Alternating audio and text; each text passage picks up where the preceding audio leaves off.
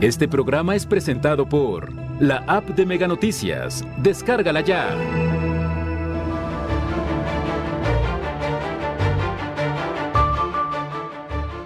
Sigue el caos en la autopista Colima-Guadalajara. Usuarios piden considerar descuento en el peaje. El asesinato de personas se ha vuelto la segunda causa de muerte en Colima. Y en plena ola de violencia, prevalecen deficiencias en los penales de Colima. Mega Noticias Colima, con Dinora Aguirre. ¿Qué tal? Buenas noches. Les saludo con mucho gusto este miércoles 30 de marzo. Mis compañeros tienen ya preparada la información para que usted esté enterado de lo que acontece en nuestra entidad. Mire, eh, la situación del sistema penitenciario, más allá de lo que le podamos informar, ha sido ya evidente. Eh, homicidios al interior, eh, riñas, eh, situaciones, la presencia o la existencia al interior de armas, de dispositivos de comunicación y más. O sea, una situación en donde se muestra pues que parece, no, las autoridades no son las que tienen en manos el control del sistema penitenciario.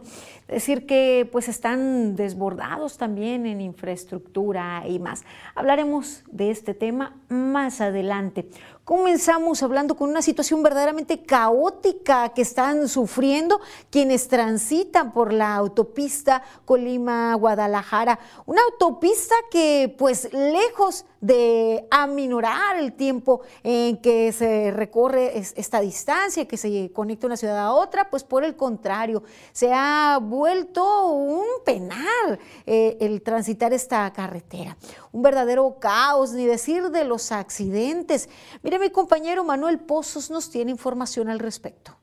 El caos que se vive todos los días en la autopista Colima-Guadalajara ya es insoportable para miles de automovilistas que transitan continuamente por esta carretera. Los accidentes y trabajos de rehabilitación que se realizan en la vialidad siguen deteniendo por varias horas el avance de los vehículos, sin que se vea una respuesta de la autoridad federal para solucionar el problema. Este fin de semana acompañé a mi esposo por su trabajo a, Ciudad Guzmán y la verdad está horrible el tráfico ahí en la carretera. De venida nos llevamos más de una hora para transitar para acá. No hay un orden no vemos que haya ningún federal de caminos checando. Los conductores se pronunciaron a favor de que se reduzca la cuota de peaje de la autopista, pues con todos los problemas no existe una garantía real de seguridad para los automovilistas y sus acompañantes. Sí, considero que deberían eh, bajar el costo y avisar a las personas que están pasando día con día que el tráfico está pues algo lento para que también se tomen con tiempo pues la, la ida hacia donde se dirigen. Tienen que bajarle un poquito porque en sí pues cuando menos para que haya un orden, ¿verdad? Porque la verdad sí está muy feo. Un enfermo que lleven o algo y ni quien rescate nada por ningún lado ni por otro porque la carretera está invadida. Ante estos problemas, los entrevistados también demandan mayor vigilancia y control por parte de la Guardia Nacional, pero sobre todo que exista personal que avise de la situación en la autopista, para que cada conductor decida si avanza o se arriesga al tiempo del embotellamiento. Manuel Pozos, Mega Noticias. Y es que de Guadalajara a Colima han llegado a transcurrir en el recorrido 5, 6 y hasta 7 horas. Pues lejos de, irse eh, reduciendo el tiempo, por el contrario, va pues cada vez más y más y es que pues las obras generan cuellos de botella, un verdadero caos. Y pues esto es propicio a los accidentes que ya hemos visto. Se registran cobrando vidas. Y aunque no es un problema reciente, es un problema que han dejado crecer las autoridades, es un problema en el que no han intervenido. Y que por supuesto la pagan los usuarios que tienen que cubrir la tarifa del peaje, pero no reciben el servicio por el que están pagando esa pues autopista como tal. O sea, realmente pues son eh, kilómetros que van a vuelta de rueda y en ocasiones hasta detenidos por a causa de las obras. Esperemos que sí sea en breve que se concluya la autopista transvolcánica, que ya se destrabó la situación, pero pues que se deje de vivir este caos. Y luego de tanto tiempo y esta situación, pues no se ve en puerta que se trabaje en mejorar esta situación y esto que ya se aproxima la temporada vacacional. Imaginen los turistas con este recorrido, este, ahí vivirán el verdadero via crucis en la llegada eh, al transitar eh, por, la, por la zona de Ciudad Guzmán a Colima.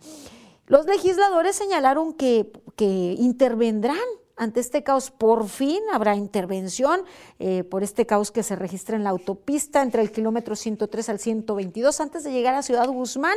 Esto pues originado por las labores de mantenimiento que se están realizando en ambos sentidos.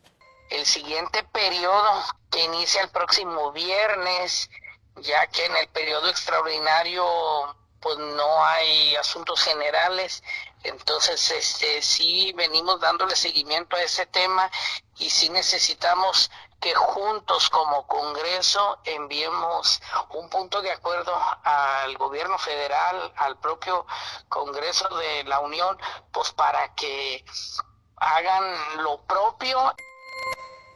Pues, eh, además, exhortan a la empresa responsable a agilizar los trabajos de reparación y evitar más afectaciones a quienes transitan en la zona. Muy lamentable porque esto está ocasionando accidentes, está ocasionando parálisis en cuanto al tema económico, porque pues, se detiene todo el movimiento que existe, pues tenemos el principal puerto del país aquí en, en Colima. Podemos hacer un exhorto, un exhorto a la Secretaría de Comunicación y Transporte pues, para que pongan puntual atención en este, en este tema coincidieron en que las autoridades están violando la Constitución, pues el artículo 11 habla sobre el libre tránsito y refiere que se tiene que garantizar un camino libre y gratuito al ciudadano mexicano. Sin embargo, la carretera libre Colima-Guadalajara se encuentra cerrada, como usted recordará, y entonces pues las personas se ven obligadas eh, a, transitar por la autopista, que pues de autopista no tiene nada, sobre todo en los últimos meses, que estas obras están entorpeciendo totalmente el tráfico. El tránsito vehicular eh, de carga pesada que, que pues recorre esta carretera que nos conecta eh, hacia Jalisco y nos conecta con otros destinos a donde se lleva mercancía en estos, eh, en estos camiones y en donde transitan también familias. Y bueno, esta combinación ha llevado a terribles accidentes. Y es el momento y esperamos que no quede en exhortos nada más, en palabras, que haya una verdadera intervención por parte de las autoridades. Y otro tema que tiene que ver con también con medios de transporte. Vamos a nuestra sección editorial 100 palabras de Juan María Naveja sobre el AIFA. 100 palabras de Juan María Naveja. Los militares entregaron la primera etapa de la ampliación de la base aérea de Santa Lucía, ahora Aeropuerto Internacional Felipe Ángeles, que alcanzará su punto de equilibrio en cuatro años. A la fecha se han gastado 116 mil millones de pesos, casi 55% más del presupuesto inicial. Pues sí, ya hay operaciones en Santa Lucía, pero el problema que se quería resolver ahí está. El aeropuerto de la Ciudad de México sigue rebasado porque las ocho operaciones diarias del Felipe Ángeles apenas representan el 1% de los vuelos cotidianos. Tras la inauguración, algunos aspirantes a la presidencia ya prometen retomar el proyecto de Texcoco. El gobierno, por su lado, anuncia para la zona un proyecto de parque ecológico. Anécdotas y chascarrillos aparte, ya nos cuesta unos 500 mil millones de pesos la cancelación de Texcoco. Anótelo por allí. En el futuro cercano se va a construir un aeropuerto de verdad en la Ciudad de México puro gasto y decisiones pues que se toman de manera arrebatada por intereses pues eh, particulares o que no, se les da continuidad. Bien que mal, al tiempo ya lo viviremos. Y mire, eh, lo que le voy a presentar a continuación es verdaderamente serio, ya que, ¿qué pensaría usted que son las principales causas de muerte en nuestra entidad? Pensaríamos pues, en este contexto de la COVID-19, la COVID-19, pensaríamos en enfermedades cardiovasculares, diabetes, ¿qué más se le viene a la mente? Bueno, pues déjeme decirle lo alarmante de los datos. La segunda causa de muerte en nuestra entidad son los homicidios. Veamos la información de Karina Solano. Las agresiones por homicidios son la segunda causa de muerte en el estado de Colima, con 0.86 defunciones por cada mil habitantes. Datos del Anuario Estadístico de la Secretaría de Salud revelan que hasta el 2019 se trató de 661 víctimas. El primer lugar lo tienen las enfermedades isquémicas del corazón, con 0.93 muertes por cada mil habitantes. En 2019 sumaron 720 muertes por esta causa. La diabetes mellitus es la tercera causa de muerte en Colima, con 584 casos, es decir, 0.76 de funciones por cada mil habitantes. Por otro lado, las infecciones respiratorias agudas bajas obtuvo el cuarto lugar en las defunciones en el estado con 0.29 personas fallecidas por cada mil habitantes, es decir, 224 fallecidos en 2019. Karina Solano, Mega Noticias. Pues así, así las cifras que sin duda en últimas fechas pues eh, se topan con las de la COVID-19 sin duda alguna. Pero eh, ya los números ya alarman desde el 2016 a la fecha, a, este 2022 que, que pues lo que va este primer trimestre, eh, las cifras nos han mantenido en primer lugar a nivel nacional en homicidios dolosos en la tasa por cada 100 mil habitantes. Y mire, le presento el conteo de al menos del primer bimestre y de lo que va de marzo. En lo que respecta al acumulado, en, el, en, lo que va de, de, enero, febrero, el primer bimestre y parte de marzo, los primeros dos meses corresponden a datos del Secretariado Ejecutivo del Sistema Nacional de Seguridad Pública y lo que corresponde a lo que va del mes de marzo a un conteo que el equipo de Mega Noticias ha realizado. En marzo, 93 homicidios se han registrado, mientras que en lo que va del año con corte al día de ayer, 29 de marzo, 211 homicidios dolosos. Así la situación, una, una causa que para nada es natural, que para nada tiene que ver con afecciones, con, pues sí, con cargas de, de salud o genéticas, pues termina siendo una de las primeras causas de muerte. O sea que es más probable que alguna persona muera asesinada que de una enfermedad crónica como diabetes, por ejemplo, o alguna otra circunstancia. Terrible, terrible panorama, terrible la situación. Y miren, otra información que tiene que ver con todo este contexto de delincuencia y violencia que se vive en la entidad, dan sentencia a un hombre vinculado a un secuestro agravado. Su sentencia es por 70 años de prisión, así lo dictó el juez esta condena por el delito, les decía, de secuestro agravado secuestro a un menor de 12 años por hechos ocurridos en el municipio de Manzanillo. Además de este hombre, otras dos personas privaron de la libertad a, este, a este niño en octubre del 2020. Estos tres sujetos secuestraron a este menor de origen italiano que habitaba en Manzanillo cuando éste se dirigía a una tienda de autoservicio junto con sus amigos, esto en el ejido Francisco Villa luego de aquella fecha, un agente negociador en manejo de crisis de la Fiscalía de Colima dijo que en las llamadas los delincuentes cada vez pues eran más incisivos, hacían presión para causarle daño al niño si la familia no entregaba a cambio 5 millones de pesos. Luego de 11 días en que el menor fue mantenido en cautiverio, el hombre que ahora está sentenciado fue detenido a bordo de un vehículo de la marca Honda Civic con placas de circulación del estado de Guerrero. Después de esto se realizó un operativo en el que el niño fue localizado con vida en condiciones de deshidratación y maltrato. Se informó que lo mantenían secuestrado en un domicilio de la comunidad Punta de Agua, allá en Manzanillo. Hoy, una vez agotadas todas las etapas del proceso, se le dictó la sentencia condenatoria de 70 años de prisión, así como una multa y el pago de la reparación del daño. Pues, eh, sin duda el secuestro es un delito que no tiene alta incidencia en nuestra entidad. Esperemos que deje de registrarse y más eh, que pues las víctimas eh, las era por la preocupación y las modificaciones que esto genera la preocupación de padres de familia, de que un niño, un joven salga a, hacer una compra en la tienda de la esquina y pues desafortunadamente delincuentes como en este caso se lo llevan, lo secuestran y piden a cambio dinero. Esperemos que pues deje de registrarse aunque sea menor o mínimo el, número de, este delito, que deje de registrarse. Es verdaderamente preocupante. Y otro delito que preocupa sin duda es el robo de vehículos. Como cada día le actualizo las cifras.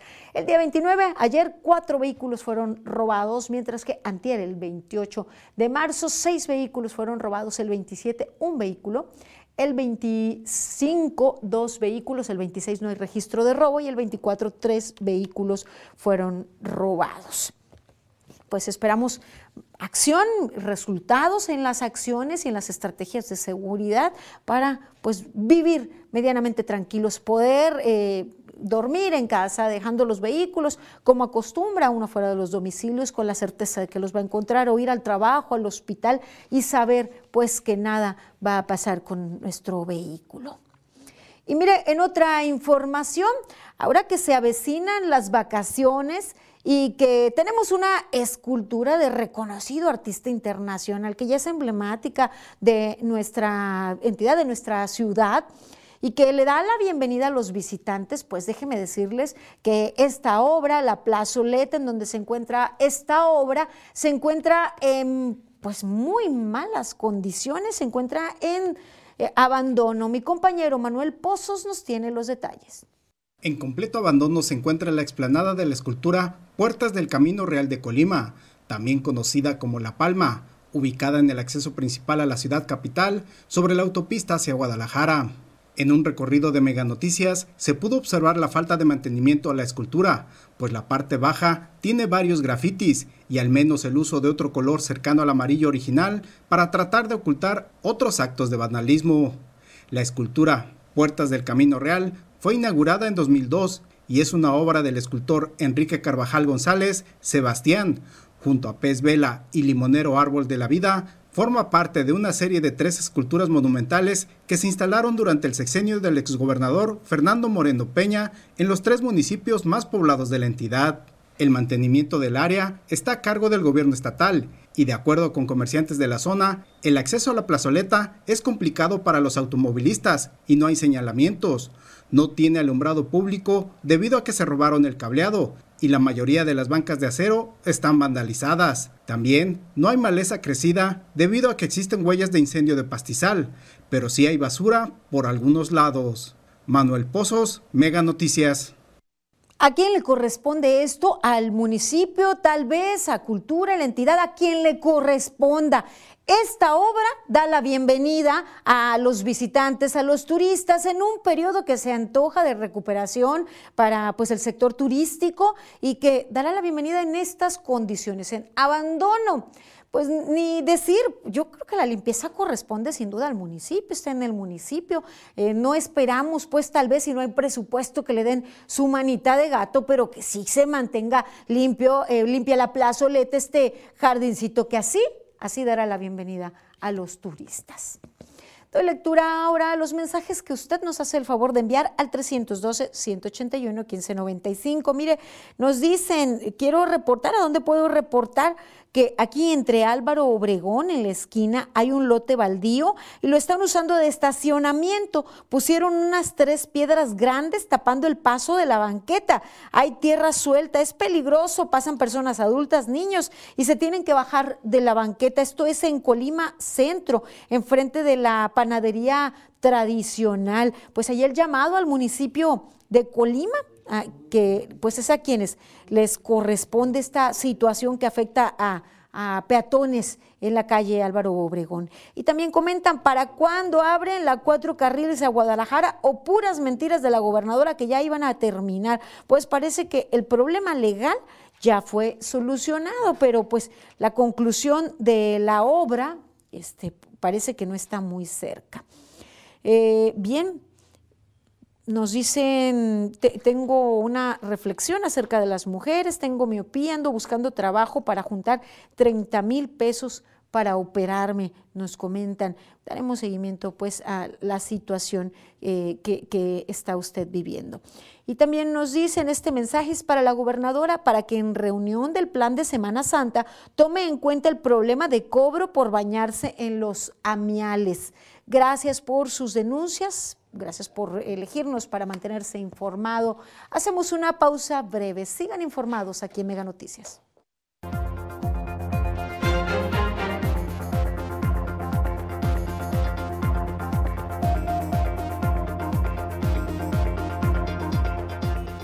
Lentamente, pero siguen incrementando los indicadores de riesgo COVID. Si aún con este calorón tú duermes como un lirón, dormí fresca. Aprovecha 2x1 en el modelo West de América. Paga uno y llévate dos colchones desde 8,299. Además, hasta 18 meses sin intereses y 5% adicional con Citibanamex. Dormimundo, un mundo de descansos. Sin Víctor Dávila en la cancha de juego, los Panzas Verdes de León tendrán que dar todo contra los Gallos Blancos del Querétaro. Encuentra lo que te mueve por Megacable. Aviso importante. Megacable piensa verde y te informa que a partir de ahora ya solo recibirás tu estado de cuenta de manera electrónica. Esto con el fin de colaborar con el bien del planeta. Descarga la Megacable app en tu dispositivo donde también podrás actualizar tus datos y revisar tus estados de cuenta vía electrónica. O regístrate hoy mismo en nuestra página de servicios en línea. Piensa verde con Megacable. Los rojinegros del Atlas visitarán a los cementeros del Cruz Azul, quienes apostarán todo para ganar los tres puntos. Encuentra lo que te mueve por Megacable.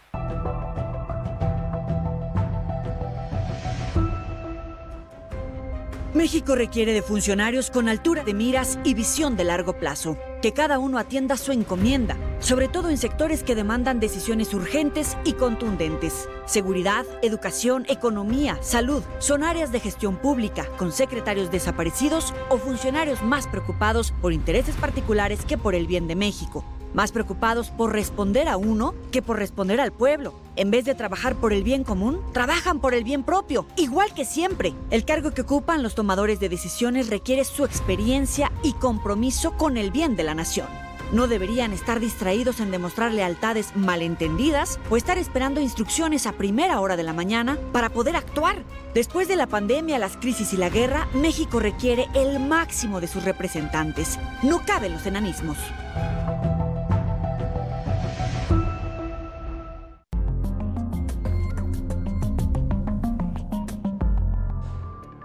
El presidente López Obrador propondrá que magistrados y jueces electorales sean elegidos mediante voto ciudadano. Ahora es Rosario Robles la que denuncia uso político de su detención por el fiscal Alejandro Hertz Manero.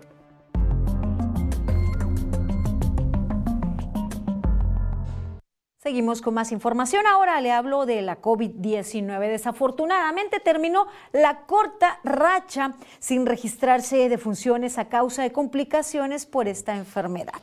Una muerte eh, es la que se registró en el último corte, así como 11 nuevos casos.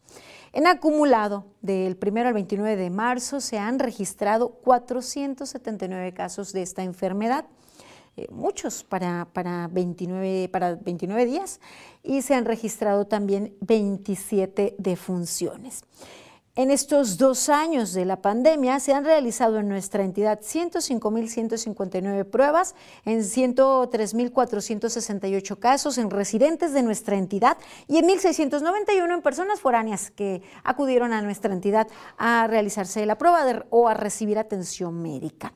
De las 105.159 pruebas realizadas, en 51.551 casos han resultado negativas y en 51.913 han resultado positivas. Se han recuperado 49.641 personas. Desafortunadamente, 2.386 personas perdieron la vida a causa de complicaciones.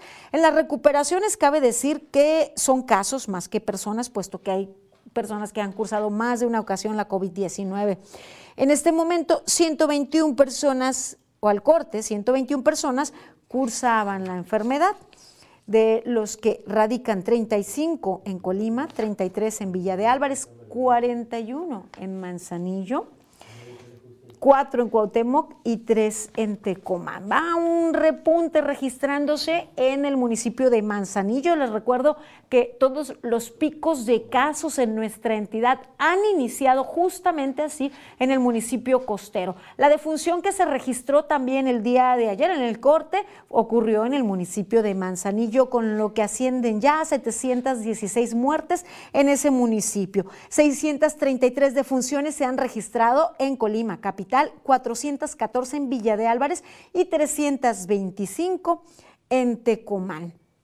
Y vaya, este panorama de ligera disminución, aunque hay incremento en Manzanillo, pudiéramos pensar pues que nos brindaría ya hospitales despejados, disminución de atención hospitalaria y hasta cierto punto sí, pero hay eh, hospitales en nuestra entidad que registran alto porcentaje de ocupación en camas para atender a enfermos COVID. Para mantenernos al tanto, vía telefónica nos enlazamos con Alejandra Arechiga. Buenas noches, Ale. ¿Qué tal, Dinora? Muy buenas noches para ti y para todas las personas que nos acompañan. Te comento los últimos datos de la red Irak respecto a cómo va la pandemia por COVID-19, especialmente cómo va la ocupación hospitalaria. Hay un hospital que sigue totalmente lleno, Dinora, ese es el Hospital General de Zona número uno del INS. Está al 100% de ocupación, lo cual nos detalla pues una ocupación importante porque hay que recordar que este hospital pues es uno de los que tienen mayor capacidad y en estos momentos no tiene una sola cama disponible. Luego está el regional universitario y el Hospital General de Manzanillo. Ambos tienen bajos porcentajes de ocupación, están al 9 y al 6%. En cuanto a camas con ventilador, son dos hospitales los que están reportando ocupación.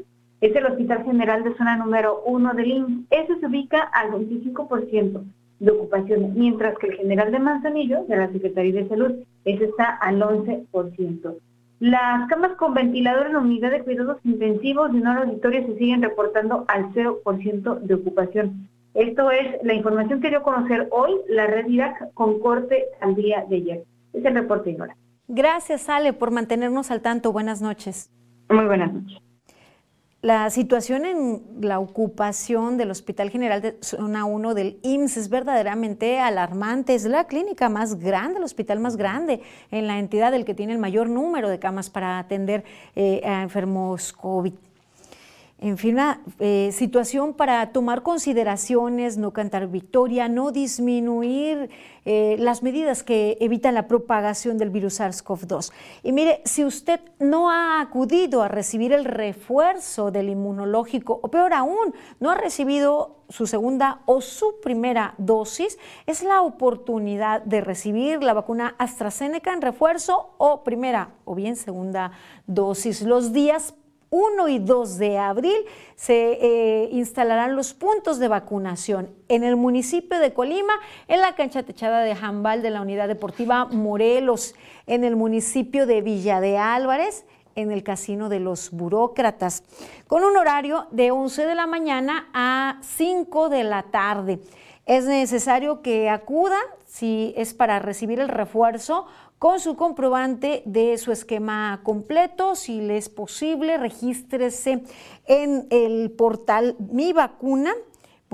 Eh, bien, también le recordamos que el municipio de Tecomán y el municipio de Manzanillo tienen fechas para la aplicación del inmunológico. Mire, le recuerdo, no quise darle imprecisiones en cuanto al portal de mi vacuna, en donde ustedes pueden eh, registrarse. Es en internet mivacuna.salud.gov.mx. Su esquema debe haberse completado antes del primero de diciembre para recibir el refuerzo. Si usted no ha recibido segunda dosis, acuda con su comprobante de primera dosis. Si no ha recibido ninguna dosis, acuda por favor. Recuerde que el más alto porcentaje de defunciones está en personas que no han recibido el inmunológico.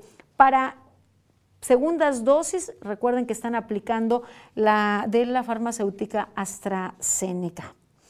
Y también pues eh, comentarles que están eh, los, el punto de vacunación permanente en la casa de día de jubilados del ISTE ubicada en Ignacio Sandoval. pues no dejen pasar esta oportunidad. Y pasamos totalmente a otro tema, otro tema pues ya nacional. La exsecretaria de Desarrollo Social, Rosario Robles, denunció que el fiscal Gersmanero eh, es responsable de su detención con el objetivo de presionarla, así dijo, para llegar a peces gordos. En una carta enviada al presidente López Obrador, Robles Berlanga informó que previo a su detención, el fiscal general y el exconsejero jurídico Julio Scherer se discutieron su situación. Destaca que Gers Manero los convenció de que la única forma de llegar a peces más gordos era presionar a Robles con la cárcel. Agrega además en esta carta, ahí se decidió mi suerte. Se armó toda una maquinaria para atraparme en estos muros. Aseguró que las recientes acusaciones de Scherer de que Hertz Manero usa a la fiscalía para venganzas personales confirman el uso político de su caso, por lo que pide el apoyo del presidente. Rosario Robles se encuentra en prisión desde el 2019 acusada del delito de ejercicio indebido de la función pública por el caso de la estafa maestra. Y por otra parte, su hija, Mariana Moguel, hija de Rosario Robles Berlanga, acudió a Palacio Nacional para reiterar una vez más que el caso tiene tintes políticos, tiene más tintes políticos que legales por parte del fiscal general de la República, esto para mantener en prisión a su madre, Rosario Robles. Yo sí hago un llamado y quiero reiterar, no perdamos el sentido de la carta. Señor presidente, deje, dígale a su fiscal general de la República que deje de hacer reuniones políticas para mandar a mujeres y a hombres o perseguirlos a los muros helados de una prisión o perseguirlos políticamente. Mariana Moguel advirtió que en más de dos años, dos años siete meses, no se ha podido comprobar la comisión de un delito contra su madre. Es increíble que un consejero jurídico, es increíble que un fiscal general de la República, que es increíble que un abogado, Juan Araujo, se hayan prestado a un juego sin sentido y a un juego para ver la suerte de una mujer. Y cuando digo la suerte de una mujer, no hablo solo por mi madre. Las mujeres merecen justicia. Mire, en otro tema, porque este seguramente tendrá más eh, para informarle más adelante, en otro tema, el presidente López Obrador propuso una reforma que plantea la elección de magistrados y jueces electorales por medio del voto ciudadano. De esta manera, el candidato que más votos reciba será el consejero presidente del INE. La reforma se presentará después del 10 de abril, cuando se celebra la primera consulta de revocación de mandato. Mi propuesta es de que se elija primero, que el pueblo elija a los jueces, que se propongan como candidatos a ser consejeros y a ser magistrados, a gente con vocación democrática y de inobjetable honestidad. Estoy proponiendo que el Ejecutivo, cumpliendo con ese perfil, haga una propuesta de 20 10 mujeres, 10 hombres. Es judicial, pero lo mismo. Eh, el legislativo, ya son 60. Y a difundir quiénes son, a qué se han dedicado. Y que de ahí salgan los que van a estar en el Consejo. El que tenga más votos de todos, presidente y que sea eh, electo, que sea el pueblo, no las cuotas. Mire, a esta propuesta ya ha habido algunas reacciones. El coordinador del PAN en el Senado, Julián Rentería, indicó que la bancada que encabeza votará en contra de la reforma electoral. En conferencia de prensa destacó que la iniciativa es consecuencia de la desesperación y las ganas que tiene el Ejecutivo por destruir al árbitro en materia electoral, al Instituto Nacional Electoral y al Tribunal Electoral. Lo que hace es, en una embestida frente a los órganos electorales, pues intenta destruirlos. ¿Para qué? Para poder entonces sí, y a partir de ahí, pues administrar los resultados de las elecciones como le plazca. Y esto es gravísimo.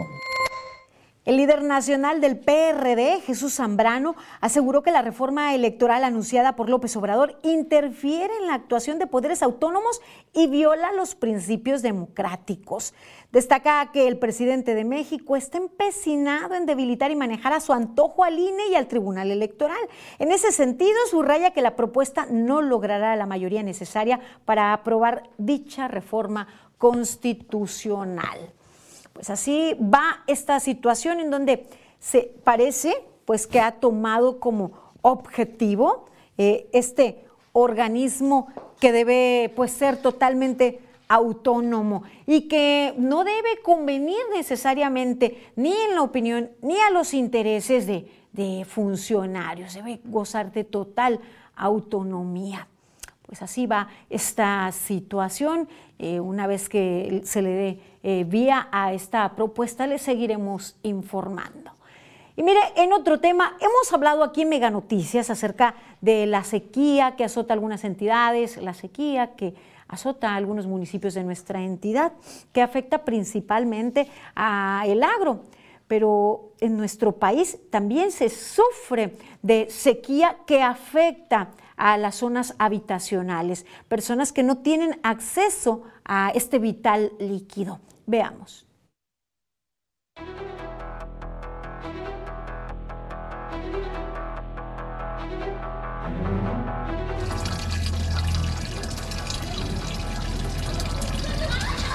María de Jesús carga en sus hombros cubetas con agua para llevarlas a su casa y utilizarlas para las labores domésticas. Con 150 pesos llena un tinaco de 450 litros. Tratamos de tirar lo menos posible. El mal uso de las fuentes de agua, la sobreexplotación y la contaminación ha generado que México se encuentre en una situación crítica. Miles de familias no tienen acceso al líquido. Durante los últimos 100 años, la disponibilidad de agua ha disminuido de manera considerable. En 1910 era de 31 mil metros cúbicos. En la actualidad, bajó a 3.500 metros cúbicos anuales por cada mexicano. Estos tiempos son los que pues casi siempre estamos así, sin agua. Pues ya no tira tanta, ya no gastar tanto. La Organización Mundial de la Salud estableció en 2010 que la cantidad mínima de agua que una persona necesita para poder vivir dignamente es de entre 20 y 50 litros diarios. Por poner un ejemplo, el sistema de aguas de la Ciudad de México calcula que el consumo diario de agua por persona ronda los 150 litros.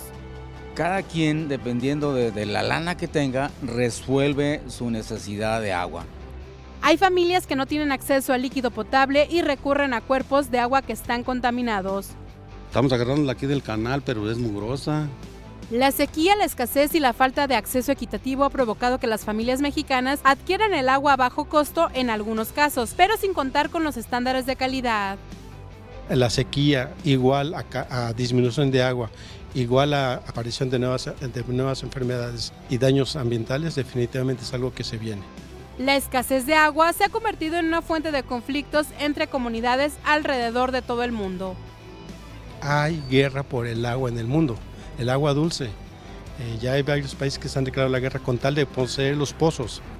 En el mundo hay una situación de riesgo por la escasez de agua para consumo urbano, por ello de la importancia de cuidar y ahorrar el vital líquido. En la Cámara, Alejandro Mendoza, para Mega Noticias, informó Fabiola Vázquez.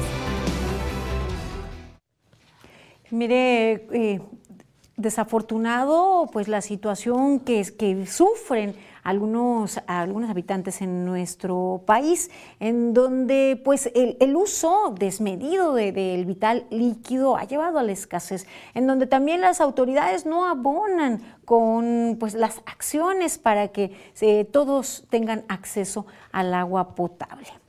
Dejamos la información nacional, echaremos un vistazo por el mundo. Continúan las terribles imágenes en el mundo, continúan pues los bombardeos también. Vamos a, eh, a ver estas imágenes de ataques rusos en Ucrania.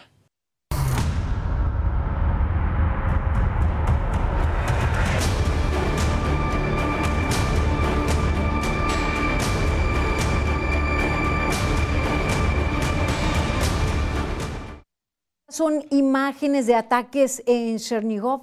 El alcalde acusó a las tropas rusas de bombardear toda la noche la ciudad después de que los negociadores de Moscú prometieran reducir su actividad militar. Los ataques aéreos rusos continúan sobre casi todas las ciudades en la región de Donetsk, a lo largo de la línea que separa el territorio controlado por el gobierno ucraniano de las zonas en manos de los separatistas prorrusos. El presidente ucraniano Volodymyr Zelensky dijo que la invasión rusa está llegando a su fin, pero que su país no reducirá los esfuerzos los esfuerzos de defensa. Por su parte, la Agencia de Refugiados de Naciones Unidas elevó a 4 millones el éxodo de refugiados. Pues continúa sin que haya pues diálogo que logre mediar esta terrible situación que se vive allá en Ucrania. Vamos ahora a nuestra sección de finanzas con el doctor Martín Álvarez.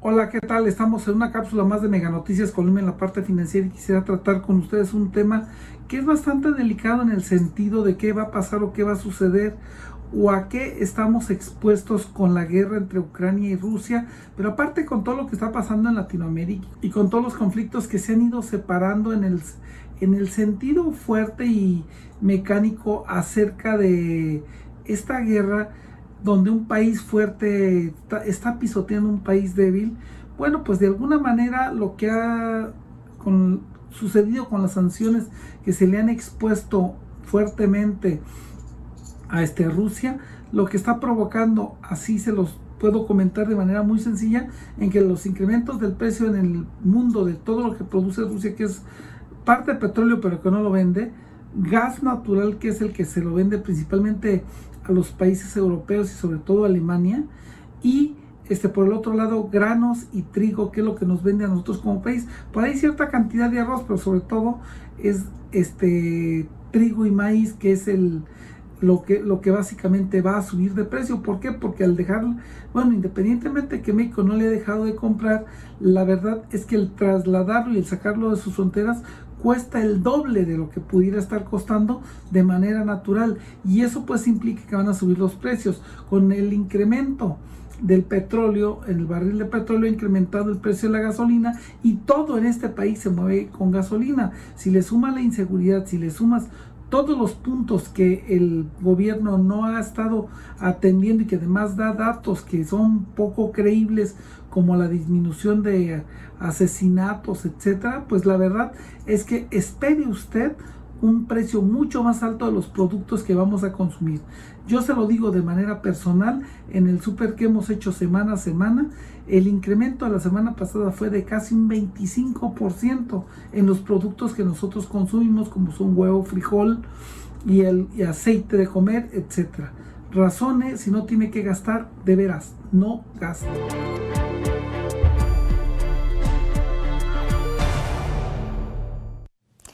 Ahora, daré lectura a los mensajes que usted nos envía. Dicen, ¿acaso los centros de atención de la Secretaría de Bienestar no trabajan?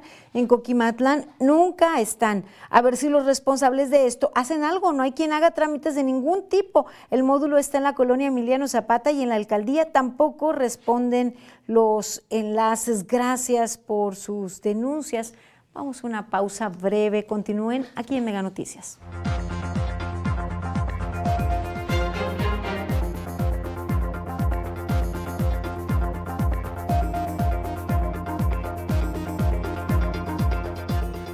Y en plena ola de violencia prevalecen deficiencias en los penales de Colima.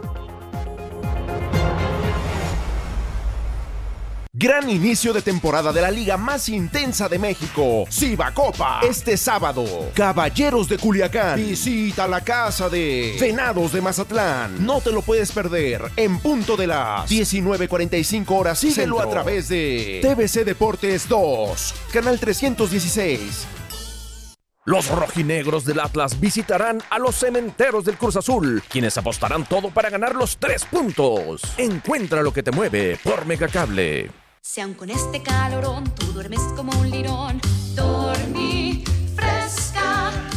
Aprovecha dos por uno en el modelo West de América. Paga uno y llévate dos colchones desde 8,299. Además, hasta 18 meses sin intereses y 5% adicional con Citibanamex. Dormimundo, un mundo de descansos. Sin Víctor Dávila en la cancha de juego, los Panzas Verdes de León tendrán que dar todo contra los Gallos Blancos del Querétaro. Encuentra lo que te mueve por Megacable.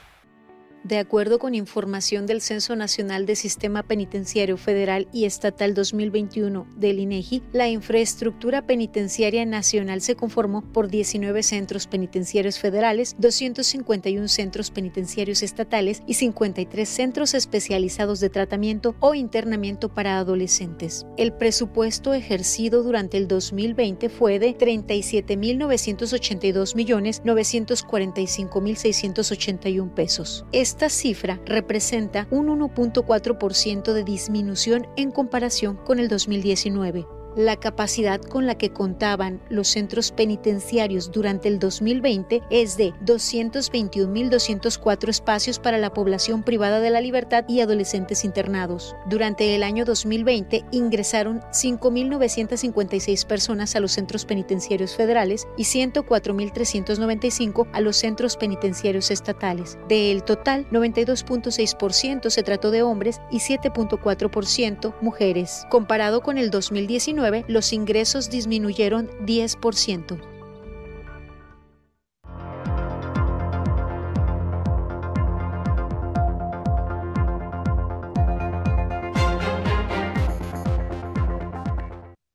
Seguimos con más información aquí en Mega Noticias. Mire, ya hemos hablado de los centros de reinserción social en nuestra entidad, hemos platicado con conocedores del tema, con legisladores y hemos presentado a ustedes esta información. Se encuentran rebasados en infraestructura, en espacios para las personas que se encuentran privadas de su libertad y hay deficiencias, deficiencias que pues se perciben a todas luces con hechos como el homicidio a nueve reos eh, hace un poco más de dos meses, en las riñas al interior, en donde se evidencia la presencia de dispositivos de comunicación y de armas de fuego. De esto el tema de esta noche.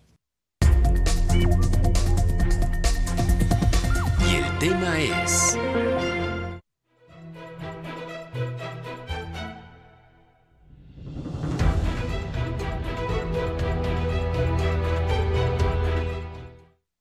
Colima cuenta con tres centros penitenciarios, el Centro de Reinserción Social de Colima, el Centro de Reinserción Social de Manzanillo y el Reclusorio Preventivo de Tecomán. Entre los tres inmuebles se tiene una capacidad para 3.633 personas privadas de su libertad, de acuerdo al diagnóstico anual sobre la situación de los derechos humanos en los centros penitenciarios, elaborado en 2019.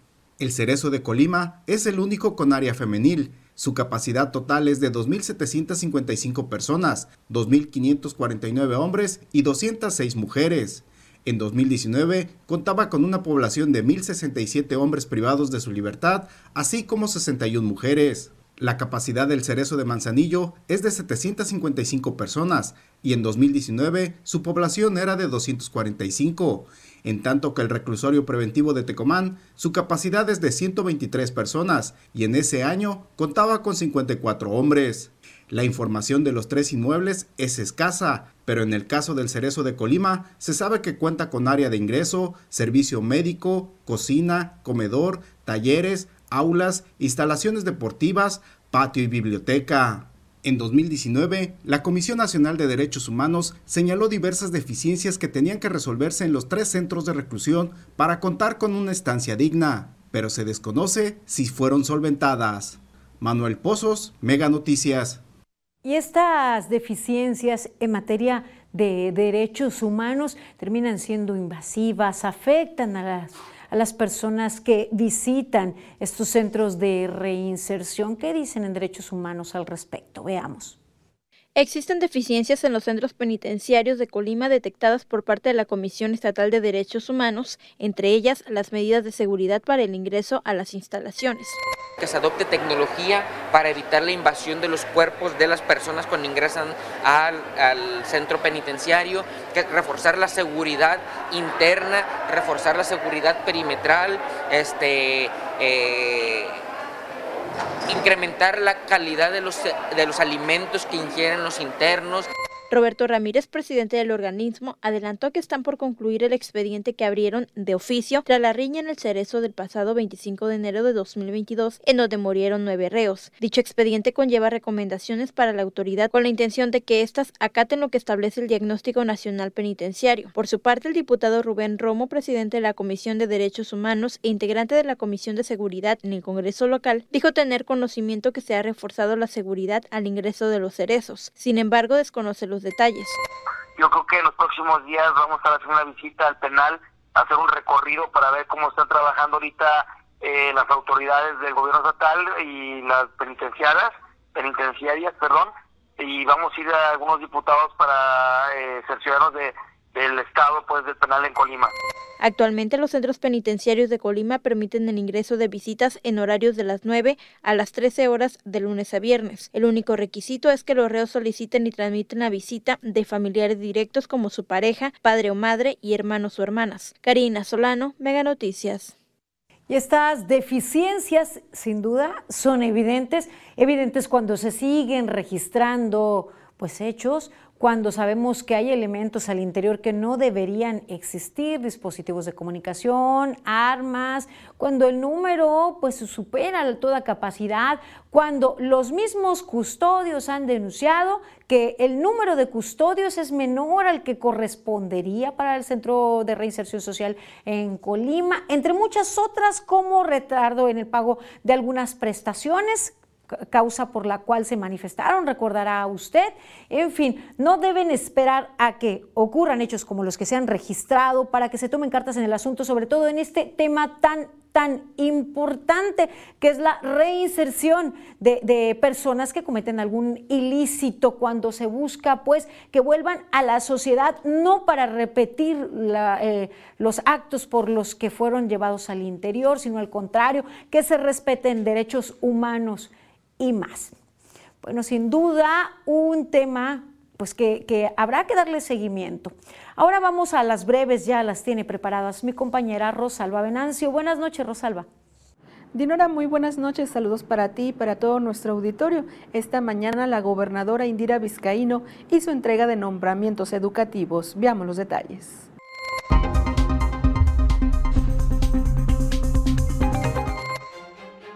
Ante el cambio de coloración en una charca cercana a la laguna de Juluapan y a la Boquita en Manzanillo, la Dirección Municipal de Medio Ambiente aclaró que el cambio de tonalidad a rosa es un fenómeno natural originado por la presencia de arqueas, microorganismos que se aparecen por la poca oxigenación en el agua, elevada salinidad, nutrientes y nula comunicación con la laguna y el mar.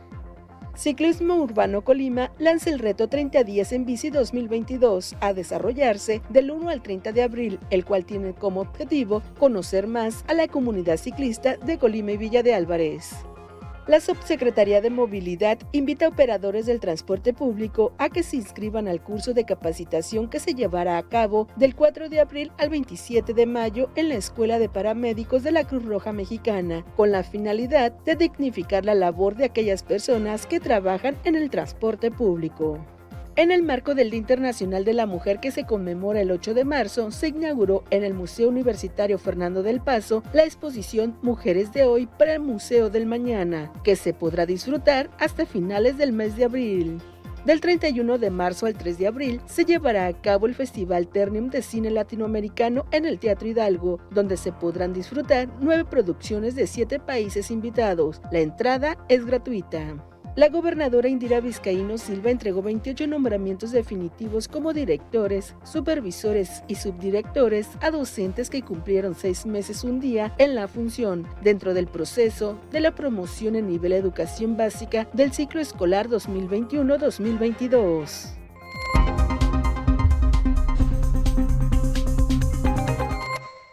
Hasta aquí los detalles en breves. Ahora vamos con Alejandro Orozco y el pronóstico del tiempo. Muy buenas noches.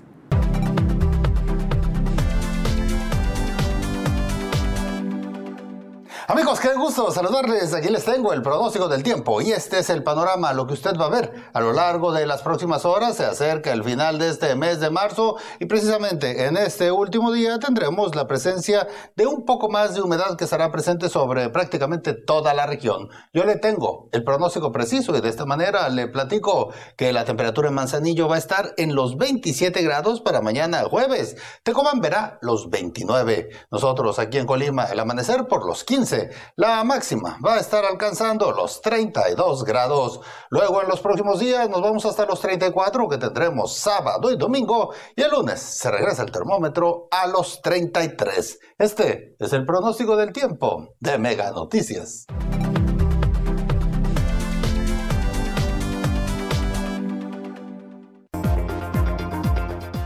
Mil personas, la mayoría mujeres, se dedican al trabajo doméstico en Colima. Gran inicio de temporada de la liga más intensa de México, Copa. Este sábado, Pioneros de los Mochis. Visita la casa de Halcones de Ciudad Obregón. No te lo puedes perder en punto de las 22 horas centro. Síguelo a través de TBC Deportes, Canal 1315 y 315.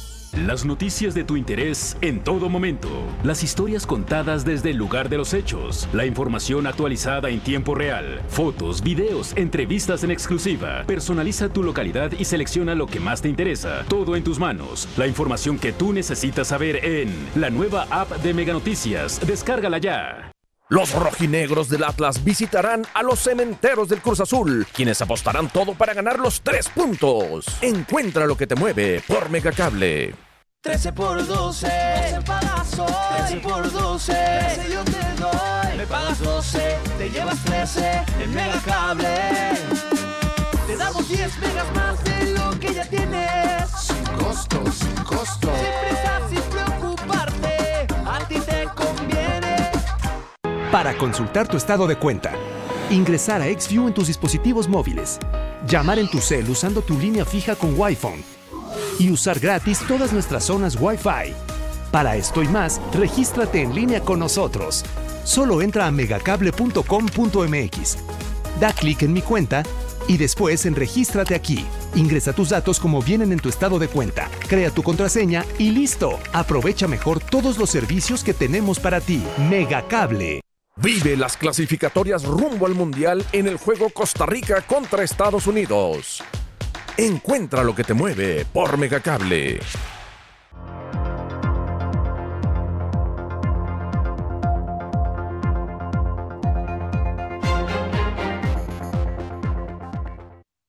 Regresamos en esta última parte de Mega Noticias. Leeré algunos mensajes que usted nos hace el favor de enviarles. Recordamos que atendemos a sus denuncias y mi compañero Manuel Pozos transmite desde donde sea necesario para pues evidenciar lo que a usted le afecta.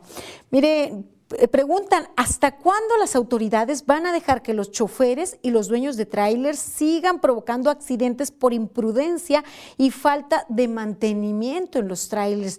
Así nos dice Fabio Altamirano. Gracias por hacer llegar eh, sus comentarios. Nos dicen que se forme eh, un consejo estatal de profesionistas de adultos mayores. Este consejo tendría como objetivo comentar cuando alguna obra o servicio del gobierno municipal o estatal no no cumpla con la finalidad de, beneficiar al ciudadano, ya que la Constitución Política de los Estados Unidos Mexicanos establece en uno de sus artículos que los impuestos se deben aplicar en obras y servicios, eh, eh, no en otras cosas que, que no beneficien. Gracias por sus comentarios y sus aportaciones. Sería muy útil como ocurre pues, en, en otros países. También preguntan, ¿cuándo se irán a arreglar las avenidas en Colima y Villa de Álvarez? Parecen empedrados. Gracias a ustedes por su confianza y su participación. Llegamos al final de esta emisión. Les invito a seguir informados con Mega Noticias MX. Aquí nos encontramos mañana en punto de las 8. Buenas noches.